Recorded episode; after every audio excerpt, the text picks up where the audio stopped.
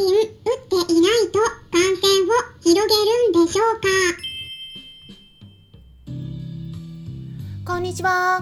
サラホリスティックアニマルクリニックのホリスティック獣医サラです。本ラジオ番組ではペットの一般的な健康に関するお話だけでなくホリスティックケアや地球環境そして私が日頃感じていることや気づきなども含めて様々な内容でイギリスからお届けしております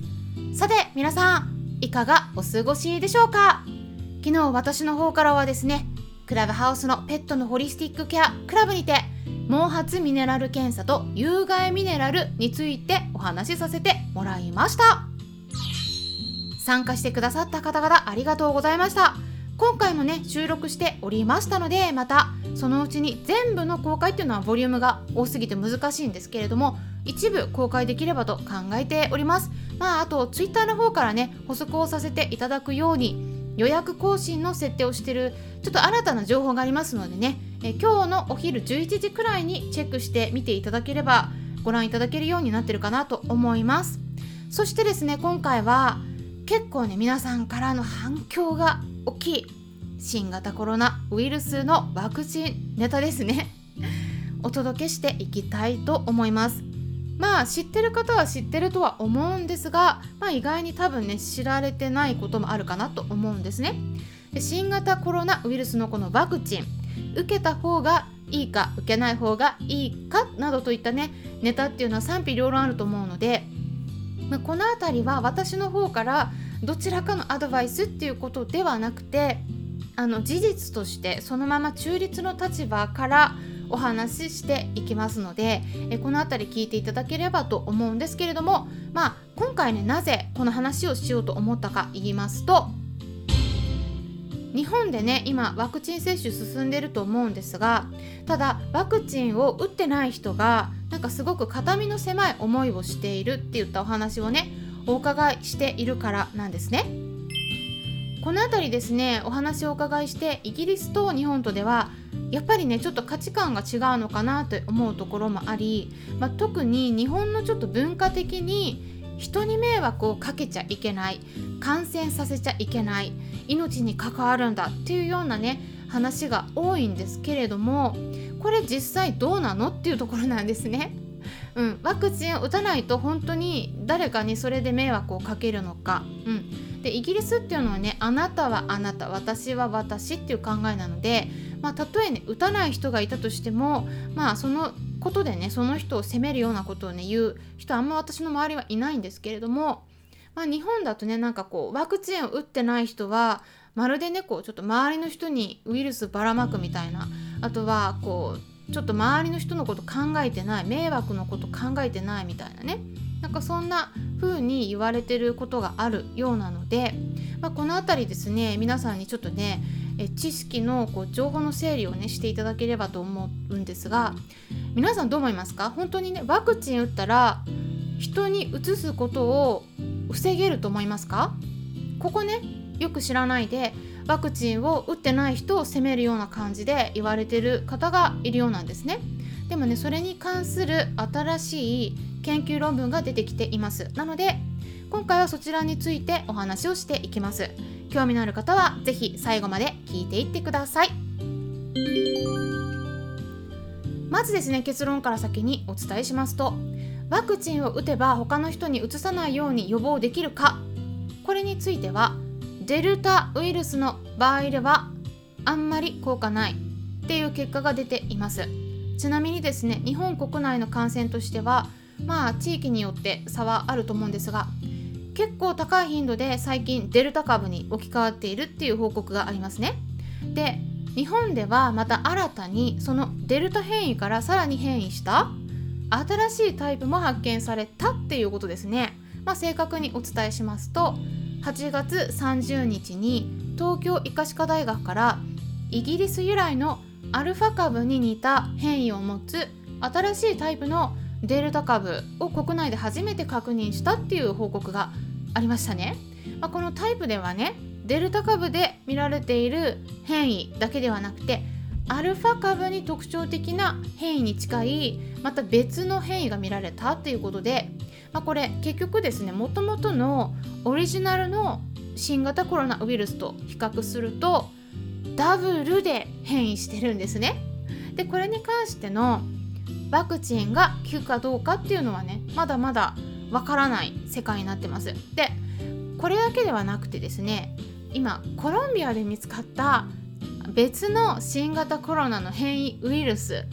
ミュー株も出てますね。これも日本に入ってきてますね。うん。これについてもわからないです。どのくらいワクチンが効くのかね。ですでにいろんな変異だらけにはなってるんですけども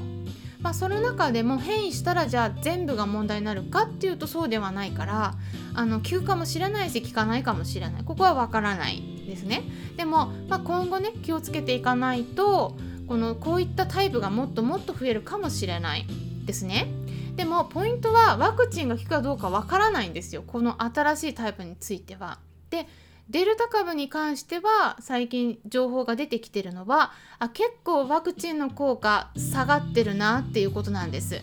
でこれについては私の方でも以前具体的に数値について解説した内容の配信がありますので具体的にその論文を分かりやすく噛み砕いて解説してますなので気になる方は概要欄の方にねリンク先載せておりますのでそちらも合わせて聞いていただければと思うんですけれどもワクチンを打てば感染を広げずにできるのか広げないようになるのか。といった点についてもね最近はちょっとねやっぱり疑問点が残るような結論の論文が出ています。例えばウィスコンシン大学アメリカの方から7月末に発表された論文によるとワクチン接種をしていたとしてもワクチン打ってない人と同じくらい同レベルのウイルス量ウイルスの量をね鼻からが検出されてるんですね鼻からウイルスが検出されてるっていうことはその人がくしゃみをした時などに外に排出されることがあってでそこから他の人に感染を広げることができるっていうことを意味します。でこれがワクチン打ってる人と打ってない人で差がないんです同じレベル出しちゃうんです。うんつまりですねそういう人っていうのはワクチンを打ってたとしても感染を同じ程度広げちゃうんです。でワクチンを打ったことの効果っていうのはそうするとねあの感染をじゃあ広げる広げないようにするっていうのはもうないんですよ。効果がほとんど見られないんです。この結論としては。じゃあ何ができるかっていうとそれはねもう私をいつもお伝えしてますが重症になるっていうことは防げる。かなり全員じゃないけど防げることが多い、うん、あの防げる確率が高くなる。っていうことにはねできるんですけれども、まあ、実際にはねウイルスをその他にね広げないようにするとか他の人にうつさないようにする感染させないようにするこういった効果についてはもうほとんどねあんま期待できないっていった論文がちょこちょこと出てきています。これ一つだけじゃないんですね。で他にも8月6日に CDC ですね。米国疾病予防管理センターの方からの報告によるとアメリカのマサチューセッツ州で発生したクラスターの469人のうち少なくとも最低でも346人ですね、うん、つまり74%の人はすでにワクチン接種を終えてるんです。にもかかわらず感染してるんです。74%の人。ですからですねワクチン打ってても結局感染してるんですね。で先日もお話ししたことがありましたがワクチン接種がかなりもう結構前からね始めてて進んでるイギリスもそうですしイスラエルもそうなんですが今感染者がまた増えてきちゃってるんですね、うん、打ってるのに。でイギリスのオックスフォード大学の研究からはですねまた新しい情報が出てましてワクチン接種したとしてもこれね3ヶ月で効果が落ちるっていった結論も出てるんですね。ですからですねワクチンを打つ意味が全くないっていうわけじゃないんですが効果はですね本当に限定的なんです、うん、だからワクチンを打つメリットとしては重症になるのは防げる。だからあの私はねワクチン接種が絶対ダメっていうわけじゃないなくてあの中立でお話ししてるんですけどね。でも逆にね打ったからあのこれ私広げないわっていうことでねこう大丈夫だっていう風にちょっと過信しちゃったらまずいっていうねこういう話が出てるんですねこの論文の結果からね。でワクチン接種だから受けたとしてもマスクをしてたり人混みを避けたり人との距離をできるだけ保つようにするとか外出から帰宅したりご飯を食べる前は手洗いをしっかりするなどといった対策はですねそのまましっかりとしてった方がいいと思うんですね。で、えー、最後にですねあのワンちゃん猫ちゃんの話になるんですけどもやっぱりね彼らもねやっぱ移ってしまうことがありますね。飼い主さんから移されちゃう。他の感染症でもそうなんですけどお家の中にいて感染する場合っていうのは大体はですね飼い主さんが持ち込んじゃうんですよ。ですから外出から帰宅した時は特にですね